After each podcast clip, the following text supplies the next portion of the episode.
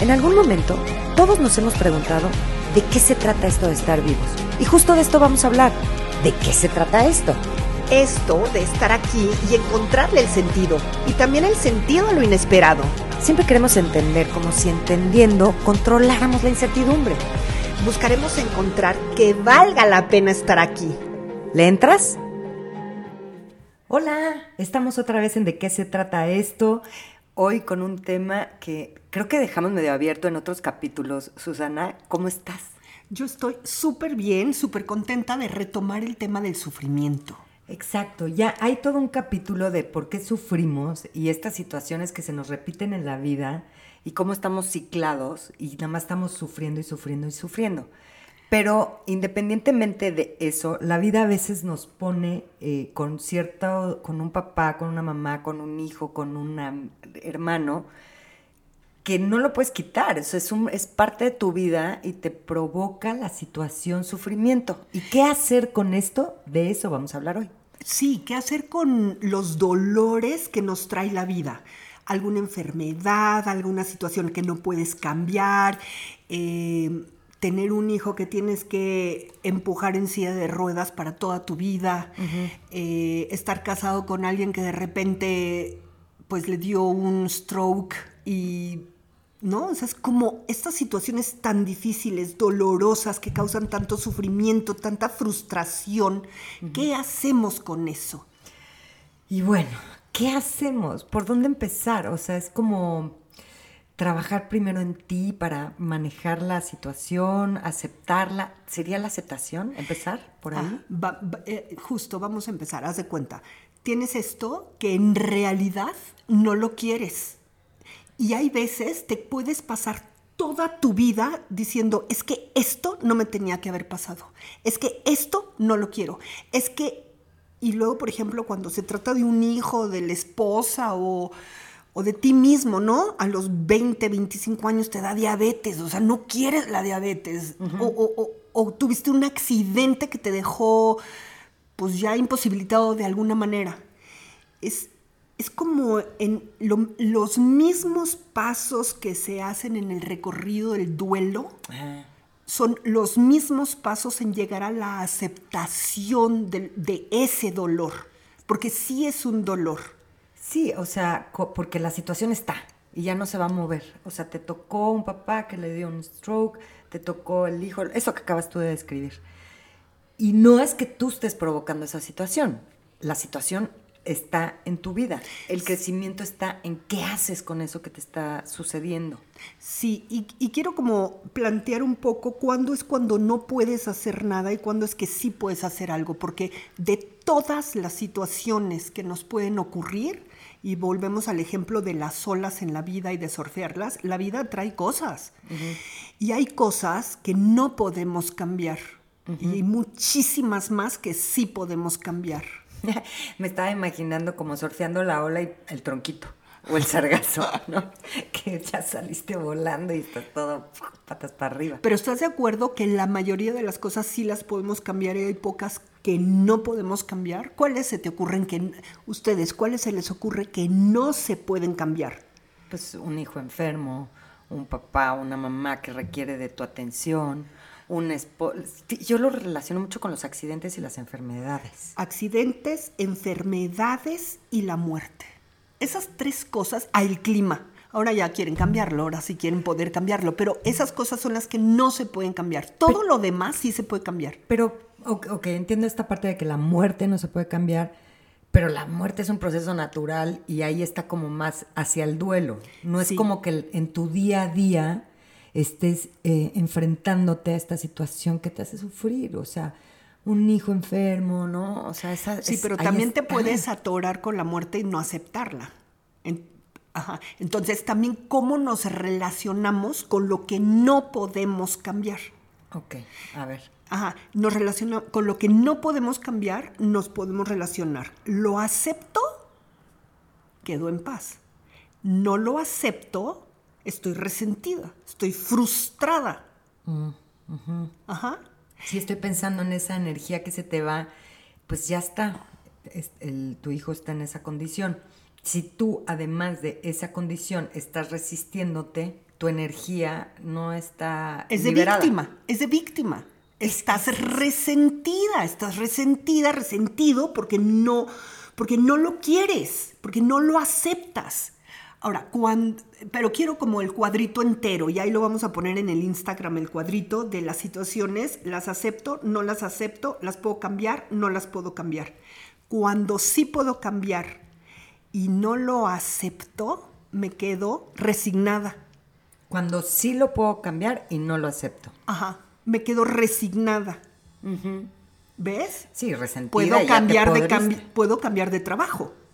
Me están tratando mal en el trabajo, mal, es un abuso, es, es- estoy faltando a mi dignidad si yo sigo ahí.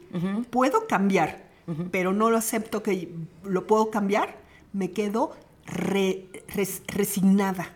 Víctima. Víctima también. Entonces, resignada, resentida Fatal. fatal. Y cuando lo puedo cambiar y si lo cambio, me paso a este espacio tan hermoso de la abundancia y de las miles de posibilidades que se me abren cuando sí puedo cambiar algo y sí, y sí me muevo hacia el cambio. Ajá. Sí, ese es el óptimo. ese es el óptimo. Pero ahora, regresémonos a no lo puedo cambiar y no lo acepto. Resentimiento. Se va amargando el carácter. Te quita todas las posibilidades, te quita la energía, te quita la motivación, te quita el sentido y estás culpando al que te hace estar ahí encerrada. Ahorita estoy pensando en efectivamente eh, hay mamá, porque lo, lo que yo me imagino que debe ser más doloroso es esa parte de tu hijo enfermo, ¿no? Pero hay mamás que gozan, o sea, bueno, gozo no es la palabra, que logran en esta aceptación disfrutar esto que están viviendo, ¿no? Y Y, es- y las ves felices, es que no es- las ves en ese amargue del que estás hablando. Es tan diferente cuando se pasa de la negación al, al enojo, a la tristeza y luego llega la aceptación, cuando realmente hay una aceptación de eso que la vida te puso como un verdadero dolor, porque es doloroso, y aceptas y vives el dolor y llegas a la aceptación, ¿para qué sirve ese dolor? Eh, De eso va, de eso se trata. Este, esto, ¿de qué se trata? ¿Para qué este dolor? Pregúntense, esto que la vida me trajo, que me está causando tanto dolor y tantos años con este dolor, ¿para qué? ¿Para qué me sirve? ¿Podría ser como encontrar tu fuerza para plantarte en la vida? Sí, encuentras primero tu fuerza, encuentras el alivio en ti, encuentras el significado de eso en tu vida, porque para algo está, y luego, es lo más hermoso, lo pones al servicio de los demás y ayudas. Es como cuando eh, ves a estos papás que terminan haciendo fundaciones Exacto. para ayudar a otros niños que estén en las condiciones de sus hijos. O sea, lograron pasar por todo este proceso y ponerlo al servicio. Así, así. Ayer tuve taller de constelaciones familiares y había un chavo con un dolor realmente fuerte y muy atorado, ¿no? Es como, como todo, tu todo su cuerpo afectado por el dolor en una im- imposibilidad, permitiendo cosas que no tendría que estar permitiendo por, por ese dolor. y, y además estudió leyes, es, es abogado, y le digo, ¿y qué tal si pones este dolor en, en este sentido creativo, amoroso, de ayudar a otros niños maltratados? Uf. Porque entonces el dolor, en lugar de que te amargue y venga hasta el odio, en lugar de ponerlo en ese sentido distorsionado donde te está quemando, lo pones al servicio de la vida, lo pones al servicio de la justicia y de otros niños de, que, tú puedas ayudar. Oye, y aquí, Y, a ver, perdón, entonces viene toda esta energía fuerte, to- toda esta ira del maltrato en un sentido de creatividad y de generar oportunidades desde la creatividad y la amorosidad y la generosidad. oye, y yo sé que te causa como un poco de conflicto que eh, aquí hablemos como de esos temas, pero en mi pensamiento, yo voy a hablar por mí, eh, en, esta, en este a qué venimos a esta vida, ¿no? Si tienes este pensamiento de, pues yo escogí esto, esta situación tan dolorosa que no puedo cambiar, entonces le das un poco de sentido a esta, esto que te está pasando para poder llegar al paso de ponerlo al servicio. Porque si no, este, te, te, estás sintiendo víctima, enojado, frustrado y todo esto que está, que toda esta energía ahí contenida.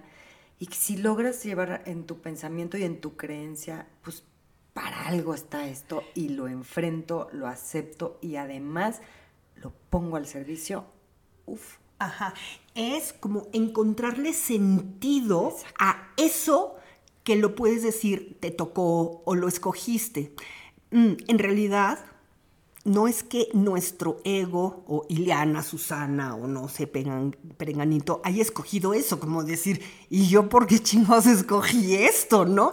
No es que este nivel de conciencia escoja, pero en otro, en, en otras esferas, sí es como que hay algo que tiene que encarnarse para ser liberado. Y esto que sucede en otras esferas, que es encarnado para poderse liberar, pues eres tú. sí. y entonces asumir esa tarea de vida. Exacto. Asumir esa tarea de vida. Sí. Está, está mucho más padre verlo así que de la otra manera, que nada más ¿Por qué? ¿Por qué me tocó a mí? ¿Por qué me tocó a mí? Bueno, también en consulta está riquísimo gritar, ¿por qué? ¿Por qué? ¿Por qué? Pero ya cuando viene, ay, es el release de la expresión de la frustración, como que puedan entrar en, en otro nivel de comprensión que va más allá del enojo de por qué a mí. Y ahora, trabajar el enojo con relación a la situación, porque tampoco eh, te es bueno sentirte culpable por estar enojado por la situación en la que estás. Lo tienes que procesar. Por supuesto, y qué bueno que hablas de la culpa, porque en este sentido está lleno de culpa el poder tomar tu vida cuando tú tienes un hijo que no la puede, que tú tienes un hijo que no se va a desarrollar como otros niños, ¿no? O sea, es diferente. ¿Y cómo es que tú te puedes seguir divirtiendo, gozando y y teniendo oportunidades cuando tienes un hijo así. O sea, tienes que la culpa. la culpa. Ajá, y luego además la culpa de estar enojado con él, porque por tu culpa yo no puedo hacer mi vida. Y esa culpa, ¿cómo lo acomodas? Eso también les pasa a los hermanos que tienen hermanos con discapacidad. Sí. O bueno, que son eh, con capacidades diferentes, como sí, sí, sí, sí, sí, sí, eh, sí, por ejemplo, yo tenía una amiga que tenía un hijo con síndrome de Down y sí, de repente tenía dos hermanos, o sea, eran tres hijos y el de en medio tenía síndrome de Down. Y entonces, eh, sí, sí veías, si no la culpa y el enojo, sí esa preocupación constante por el hermano, ¿no? Sí. Pero sí te puedo decir que esos dos chavos y su crecimiento emocional, plantados en la vida. O sea, en lugar de haber sido algo que los hiciera y los consumiera, como esto que estás diciendo, como que la mamá y el papá también lograron ponerse los otros cuatro integrantes de la familia en, un lugar de crecimiento. Y son unos chavos increíbles. Seguro que sí, porque también están en ese, en ese sistema familiar porque ellos tienen algo que hace que, que, ver con eso. Es como esto de escogiste ese lugar. Exacto, exacto, exacto. Sí, wow, eso sí debe ser el de los mayores retos, ¿no? De la vida. Es un reto tototote. La aceptación de lo que te toca. A porque, ver, estoy pensando en una situación horrible, ¿no? O sea, para llevarlo al extremo. A ver, dale un papá que abusó de una hija eh, física, emocionalmente, este, única hija. Estoy pidiéndome al lado negro de la situación. Eh, ¿No? Tu papá te maltrató, te violó, eh, alcohólico, lo peor. Pero se hace grande y queda sin poder moverse por sí mismo.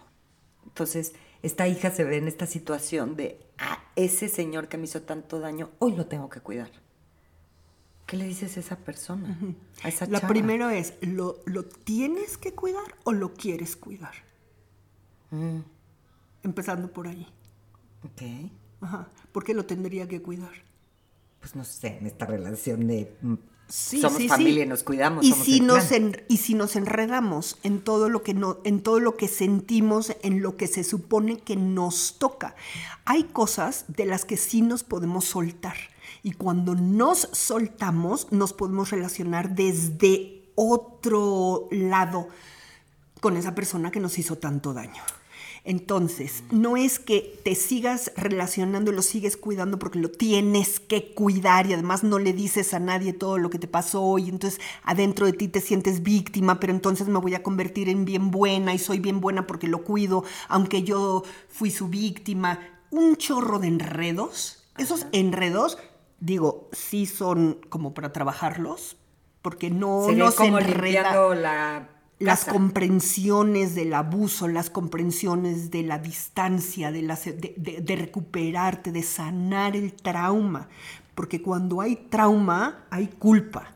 Entonces, para empezar, sería esta persona, eh, más que en esta aceptación de la situación, es empezar a trabajar, a ver, primero trabajo ese abuso, después, este, quiero o no quiero, hasta dónde mi dignidad está comprometida, le entro o no le entro, y sería su camino, en el caso que decida cuidarlo, hacerlo desde otro lugar. Justamente es como primero hacer la separación del trauma y la separación, o sea, no, no la separación de la persona, que hay muchas veces sí es necesario hacer una separación geográfica, muchísimas veces. Y ya después, entonces la persona puede asimilar y asumir Decidir. y decidir tomar lo que viene de su papá, de ese papá. Es como yo soy su hija, yo traigo esto, o sea, me, eh, eh, eh, su sangre es mi sangre, o mi sangre es su sangre. Y porque aparte se repiten los, los rasgos, o sea, se repite la distorsión o la depravación, se puede re- repetir. Entonces hay muchísimo trabajo de limpiar todo ese karma para entonces poderte decir, yo soy yo, él es él, yo vengo de él y me relaciono de esta forma que yo decido. Y este, ah, en otras, otras veces hemos platicado, sobre todo en esto de las constelaciones, que habla de tomar a tu papá y a tu mamá para poder tener una vida completa e integrada y que casi que agradecer la vida y lo demás es tu aprendizaje y tu crecimiento y tú ves qué haces con eso. En este caso que estamos hablando así tan rudo, eh, ¿sería tomar a tu papá o no necesariamente es tomarlo si decides cuidarlo o no desde ese lugar? ¿O podrías tomarlo, decir, no lo cuido y de todos modos lo estás tomando? Sí, pero ¿qué es tomar al padre o la madre? No es tomar sus partes tóxicas.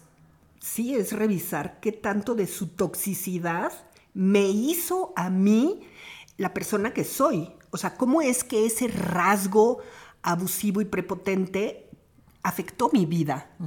¿Cómo ese rasgo sumiso de mi madre, cómo ese rasgo afecta mi carácter, afecta quién soy yo hoy y cómo tomo mis decisiones. Por supuesto que uno revisa lo que, les lo que te afectó de la humanidad de tu papá y de tu mamá, que somos imperfectos. Y luego es tomar al papá y a la mamá, sí, pero tomas la esencia, tomas lo nutricio, tomas la vida, tomas ese espermatozoide y ese óvulo, porque no puedes rechazar, te quitas el apellido, no los vuelvo a ver, yo no pertenezco, esa familia es horrible, yo nada más soy de este lado. Estás desintegrado. Y mientras estás desintegrado es una cuestión energética, no, no solo del pensamiento, ¿no? Claro. Es una cuestión energética donde no es, en- estás matando la, prim- la mitad de donde tú vienes. Sí, nada más que esa mitad de donde tú vienes te, te hizo mucho daño. Entonces, y además la vida te está poniendo en una situación donde tienes que decidir si lo vas a cuidar o no, o si vas a actuar desde ese lado enfermo o no en ese cuidado, ¿no? Sí, hay, hay, hay, mucho, en ese ejemplo hay mucho trabajo que hacer para entonces saber qué sí tomo, porque lo que voy a tomar es la vida que me vino de él. Aunque se haya equivocado, ¿no? No, no sabes bien. Uf. A ver, este, entonces, sí la vida nos va a plantear situaciones, nos va a poner en situaciones que no vamos a poder cambiar, que nos van a doler, que no tiene que ver con los círculos viciosos, que no tiene que ver con el por qué sufrimos, ni este, tiene que ver con tu manera de presentarte o de manejar la situación que está sucediendo. En ti al final termina estando si lo haces desde un lugar que te haga de, que sea de crecimiento o dejas que te consuma, ¿no? Sí, porque es la manera en que te relacionas con lo que te ocurre. Y hay veces no te ocurre una vez, te ocurre una, dos, tres. Conozco una persona que primero llevó en silla de ruedas a su mamá toda la vida y luego murió su madre y luego su hija tuvo un accidente terrible y la llevó en silla de ruedas. O sea, toda su vida empujó una silla de ruedas. Y tú dices, ¿por qué? ¿Para qué es la pregunta? ¿Para qué? ¿Para qué eso en esta vida y qué tiene que hacer con ello? Porque seguro que hay dolor en ello. Claro. Por lo pronto, mucha incomodidad. Súbete al avión, vete al museo, no encuentras la rampa, o sea. Y más aquí en este país tan poco planeado para esas cosas. O sea, ¿para qué? ¿Para qué el dolor? ¿Para qué sirve este dolor en tu vida? Y pensar que ese dolor que, te puede hacer sufrir o te puede hacer crecer. Sí, entonces eso, ¿no? Eso. Entonces, ¿para qué el dolor de tu vida? Busca dónde, qué te duele, ¿Qué, eso, eso, eso, eso que no puedes hacer nada con eso más que relacionarte de otra manera. ¿Para qué el dolor? Para ponerlo al servicio de los otros. Así es, para otras personas. Uf, pues hasta aquí. Quedó perfecto el final. Muchísimas gracias, nos vemos pronto. Nos vemos pronto.